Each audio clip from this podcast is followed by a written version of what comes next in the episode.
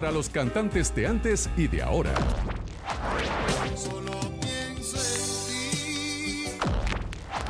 Al final. A punto de cara. Una pepa de sol. Esto es Kiara y Rafa por Onda, la superestación.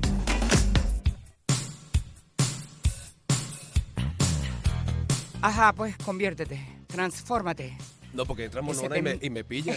La última vez que me transformé Luis Miguel Monona, nuestra vicepresidenta sabes- entró. tú sabes Y que yo no me di cuenta. Y él estaba, Y no pero, Tenías el espíritu. ¿Qué? exhorto. Sí. Tenías el aroma de huele a Luis Miguel en Ah, el bueno, no sé. Oye, no sé qué perfume tanto. usa, te lo No, voy a no preguntar para no, ver. no tanto. Oh my God. No tanto. Son las 11 y 22 minutos de la mañana, que era Rafa Rafa y que era Onda la Superestación. Le damos la bienvenida a nuestros invitados. Humberto Sánchez Amaya, periodista musical, es nuestro colabora- colaborador además. Y tenemos a una invitada muy especial, ella es Peggy Colin, presidenta de el Luis Miguel Fans Club de Venezuela International Official. Exactamente Yeah. a propósito de nuestra sección Disco Club, que es esta es la segunda, ¿no? La segunda entrega de esta sección. Esta es la segunda entrega, pero ahorita vamos a estar hablando sobre Luis Miguel. Luis Miguel va a estar aquí en Venezuela la, la semana que viene. Y queremos hablar sobre el origen del apodo El Sol de México. Muchachos, buenos días y bienvenidos. Buenos, días. días. ¿Quién comienza? Peggy. Ay, Ajá, primero las damas. Siempre. Mira, Peggy, además que el nombre me encanta, me dijiste que te, te lo colocaron por Peggy Cup. Sí. Increíble. Eso fue Peggy mi mundo, Cobb, ¿verdad? eh, Peggy Walker. Ah, Peggy fíjate. Walker Eran las, también. las Peggy de, de tendencia en aquella época. Y papi y mami, bueno, enamorados del nombre, enamorados de esa par de mujeres que eran espléndidas. Tú les estás escuchando la voz a Peggy. La estoy escuchando. O sea, déjame ponerme, ¿no? Aquí No. quedamos. sea, Déjame los yo pantalones quedé aquí. O sea, como pajarito en grama. Mira, más de 33 años, casi 34 años, siendo la presidenta de Luismi. O sea, de, obviamente. Mira, de- Luis de- vino porque se nos va a poner bravo. Luis Miguel. Luis Miguel. Luis Miguel. Ah, no, Ah, le mira, ya gusta, sabemos. no le gusta que le No, digan Luis Miguel. no. ¿Por qué? Eh, ¿Es Luis Miguel, una- Mickey. El Sol de México, artista del siglo, más está en la música latina, cualquier adjetivo calificativo, pero Luis no. Ya lo saben. Si se quieren Peggy. acercar en el, Sí, en sí, el sí, escenario, no le digan Luismi. Claro. Rafa, porque ¿para qué hacer un club de fans para tener al artista pegado una ficha en la pared? O sea, no. La base mía era primero conocerlo, ver si había ese feedback que yo sabía, sentía que iba a existir tal cual como pasó. Y a partir de ahí emprender todo este, este, este movimiento que ha habido Pero ¿por durante qué? 34 años O de sea, mi ¿qué vida. hace, digamos, una fanática? Ok, a mí me puede gustar, ¿sabes? Me gustan muchos artistas, pero ese paso de, de abrir un club de fans y llegar a conocer al artista y luego colaborar con él en cosas importantes. Mira, yo creo que es el grado máximo de la admiración y del respeto hacia un artista. Creo que es el, el grado máximo del compromiso.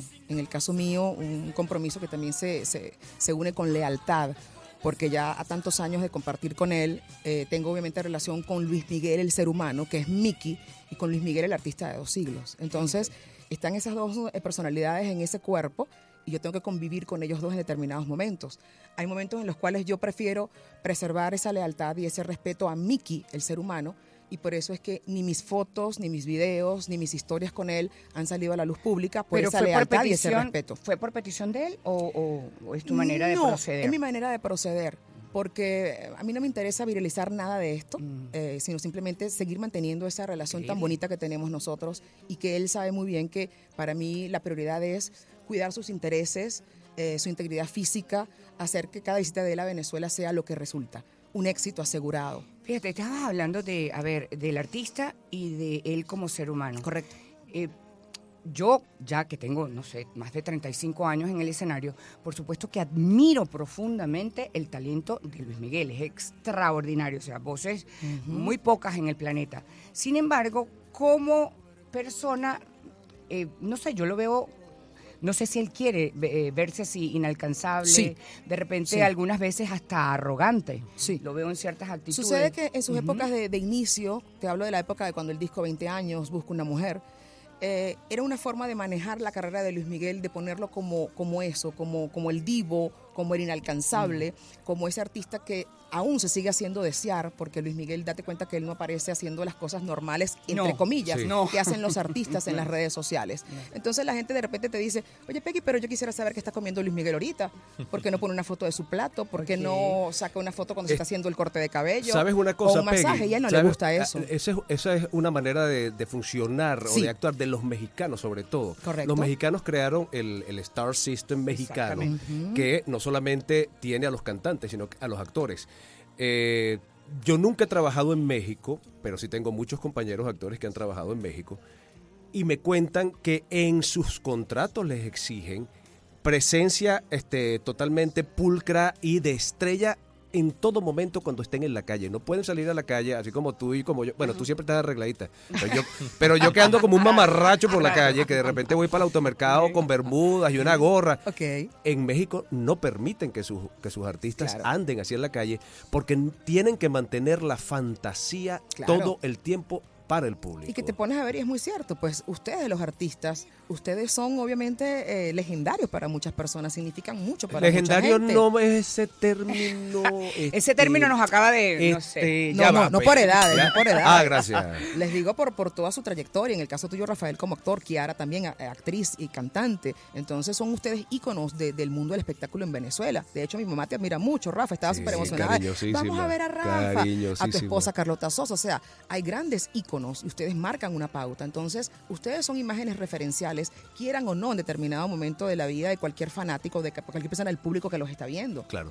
claro. Kiara fue referencia en su época, porque una mujer sexy, una mujer eh, que en su época marcó una pauta. Y La lo sigue, siendo marcando. todavía. Eso, eso. Vamos a darle Gracias. la palabra y la bienvenida Ah. otra vez a Humberto Sánchez para que nos hable un poquito de Luis Miguel, el artista, sus inicios. Tiene un Grammy a los 15 años, el primer este joven, tan joven en ganar un Grammy. Humberto, buenos días otra vez, bienvenidísimo. Buenos días, ¿qué tal? Sí, sin duda, eh, la, carrera de Luis Miguel comienza, como, como todos sabemos, desde muy pequeño y además demo- demostrando unas cualidades vocales impresionantes para una persona de su edad, ¿no? Y ya inmerso en un sistema de estrellas que, como bien decía Rafael Romero, en un, en un país de una industria del espectáculo maravillosa y ya con unas cuantas décadas de recorrido. Eh, ¿Y qué ocurre con Luis Miguel? Con el público empieza esa relación de cercanía en el sentido de que si bien se mantiene esa distancia, es verlo crecer. Es el niño talentoso con una voz maravillosa que empieza a despuntar, como bien dijeron, ganado- que empieza a ganar un Grammy y que empieza el, el público como a hacerle seguimiento hasta que se va convirtiendo en adolescente, se man- porque ¿qué pasa con muchas estrellas, estrellas infantiles que desaparecen? Sí. Sí. Se- Es verdad. se- se- Porque cambian su cambia la voz, voz, y en eh, este su caso el señor, o sea, Ajá. la tesitura la mantuvo y, la, Exactamente. y evolucionó. es evolucionó en su adolescencia y ella en la adultez se convierte en esa gran estrella poten- po- Sí. pot- con mucha potencia Exactamente. y se posiciona porque yo siento que Luis Miguel supo no solamente eh, entender la canción mexicana, eh, sino también el pop lo llevó a su terreno, Correcto. o sea, al terreno de nosotros, de, de- de- de Hispanoamérica como tal. Le puso su sello. Le puso su sello, Así como exactamente. pasó con y la eso es parte del, renacer del bolero. Exactamente. O sea, Que creo que él es el Claro. responsable de que otras generaciones Exacto. se interesaran por el bolero. Porque, por ejemplo, yo escuchaba el bolero en casa porque papá, mamá y Por mis abuelos escuchaban. Claro, a igual todos en mi estos casa. grandes íconos, No, Olguita Guillot, está todos estos grandes del bolero latinoamericano. Y cuando Luis Miguel obviamente lanza su disco de romance, él obviamente integra a estas generaciones y todos empezamos a amar el bolero, a ¿No descubrir crees que allí la se profundidad de la música. el éxito Sí, de claro, claro. Perdón, romance, romance que se sacó como un disco de catálogo, ya yo le he dicho ya y todos lo saben, y Luis Miguel fue el disco que menos fe le puso a romance, porque era la presión de Warner Music en ese momento de saca un disco, saca un disco y dijo, bueno, ni modo, vamos a sacar eso, pero así, pero con aquel desgano. Y jamás nos imaginamos que se iba a convertir en un disco que marcó un antes y un después en su carrera que habiendo pasado ya 31 años de haber sido editado este disco, se ha remasterizado ya muchas veces, se sacó una colección de box donde viene todo una, una edición especial para el disco y todavía Romance se sigue vendiendo. Muchísimo. Y pero es fue que, eh, el la disco interpretación de que él es compitieron, com- eh, compitieron, Rafa, eh, hasta cinco singles Sí. en el mismo Billboard. En el Hot Track de. Billboard. Era Luis Miguel quien competía uno con otro. Entonces, son cosas inéditas que solamente las hace Luis Miguel. ¿Quién le pone el apodo El Sol de México? Peggy. Ay, mira, Peggy se lo puso. No, yo no. Ah, ah, ok. Peggy puede decir. Ah. No, no. Yo creo Eso que ella fue- sabe más cosas de lo que puedo, Claro. de lo que nos mira, mira, mira, la gente que nos está viendo por el Insta Live de Luis Miguel Fan Club Venezuela Internacional Oficial, yo cargo hoy mi gorra de Mundo Luis Miguel. Ajá. Mundo Luis Miguel es mi columna, mi podcast y un micro que tengo también en radio, donde le llevo a la gente todo lo que es el Mundo Luis Miguel. Entonces, el apodo del Sol de México sale producto de eh, una mente, digamos, muy creativa, pero que a su vez también fue perversa. Ah, caracho. El, ah, el villano de la película, Su Luisito padre. Rey, que en paz descanse. Claro, su padre. Luisito obviamente llega a México y hace toda esta, toda esta componenda que él hizo para poder hacer entendernos a todos de que el niño había nacido en México para poder él tener los, los procesos migratorios fáciles Claro. y para poder accesar a un mercado que a nivel musical iba a ser lo que fue para Luis Miguel. La cuna, su país, su todo. Tanto que dense cuenta que Luis Miguel cuando se entera a- al ser mayor de edad de que no había nacido en México, ocurre en él un impacto muy grande emocional. Pero es increíble cómo un padre no. o sea, Y termina ¿verdad? diciendo No. Luis Miguel, yo soy mexicano de alma, vida y corazón y. México es México Bueno, y el mi mismo caso es de Karina. México. Karina Claro. me dice que ella nació por accidente en Perú, pero que ella se siente Claro. y vivió y Venezolana. creció venezolana, Claro, por venezolana. supuesto. Entonces, ese apodo del Sol de México sale de la mente de su padre junto con los directivos de EMI Capital, que era la disquera que tenía Luis Miguel en ese momento, Ajá. y de ahí sale esto del Sol de México. Ahora, tú dijiste algo que, que- que lo vemos en la serie de televisión, eh, ¿verdad? Pero, y que, pero que es impactante. Tú hablas de el malo de la película. sí, hasta un cierto punto. ¿Por qué? Es decir, yo vi, yo vi todo la lo que serie. está allí es fidedigno, es No. decir, todo. Por Miren la- eso. la entonces, cara de por- Kiara. Claro, por No. eso te pregunto. Yo El mismo digo, Luis Miguel lo dijo. Padre así. Luis Miguel escribió en su tweet, eh, mi serie no es 100% fiable, hay mucho de ficción y eso es correcto. ¿Por qué? Porque quienes conocemos su historia de punta a punta, sabemos que se omitieron muchos datos, se cambiaron historias, se cambiaron muchas cosas, porque hubo personajes que están algunos en vida hoy en día, dijeron, no me menciones y no quiero salir. Ok. Así como igual hay personajes en vida de la historia que soy sincera, yo los conozco, yo los he tratado, yo sé quiénes son y en la película, en la, en la teleserie, se transformó totalmente la personalidad y la conducta de estos personajes en la vida real. ¿Por qué? Para darle ese toque de ficción, para que sea lo, Claro, lo Pimienta, que comercial que fue. Y lo logramos, lo supuesto, logramos. sí, Atrapó a sí. un público como los chicos que tengo acá enfrente, operadores en el día de hoy, una juventud Sí. que pensaba que Luis Miguel era el ídolo de su mamá y de su abuela, pero que ellos, ah, Luis Miguel. Y hoy en día son los que están agotando taquilla en todos los países del mundo porque quieren ver al artista de dos Fíjate siglos enfrente. Te debo confesar, Peggy, que eh, me insistía, no, pero vela, que es buenísima la serie. Y luego, es que es siempre el, digamos, el mismo, la misma característica que veo en él, que es la arrogancia. Discúlpenme si, si insisto en esto.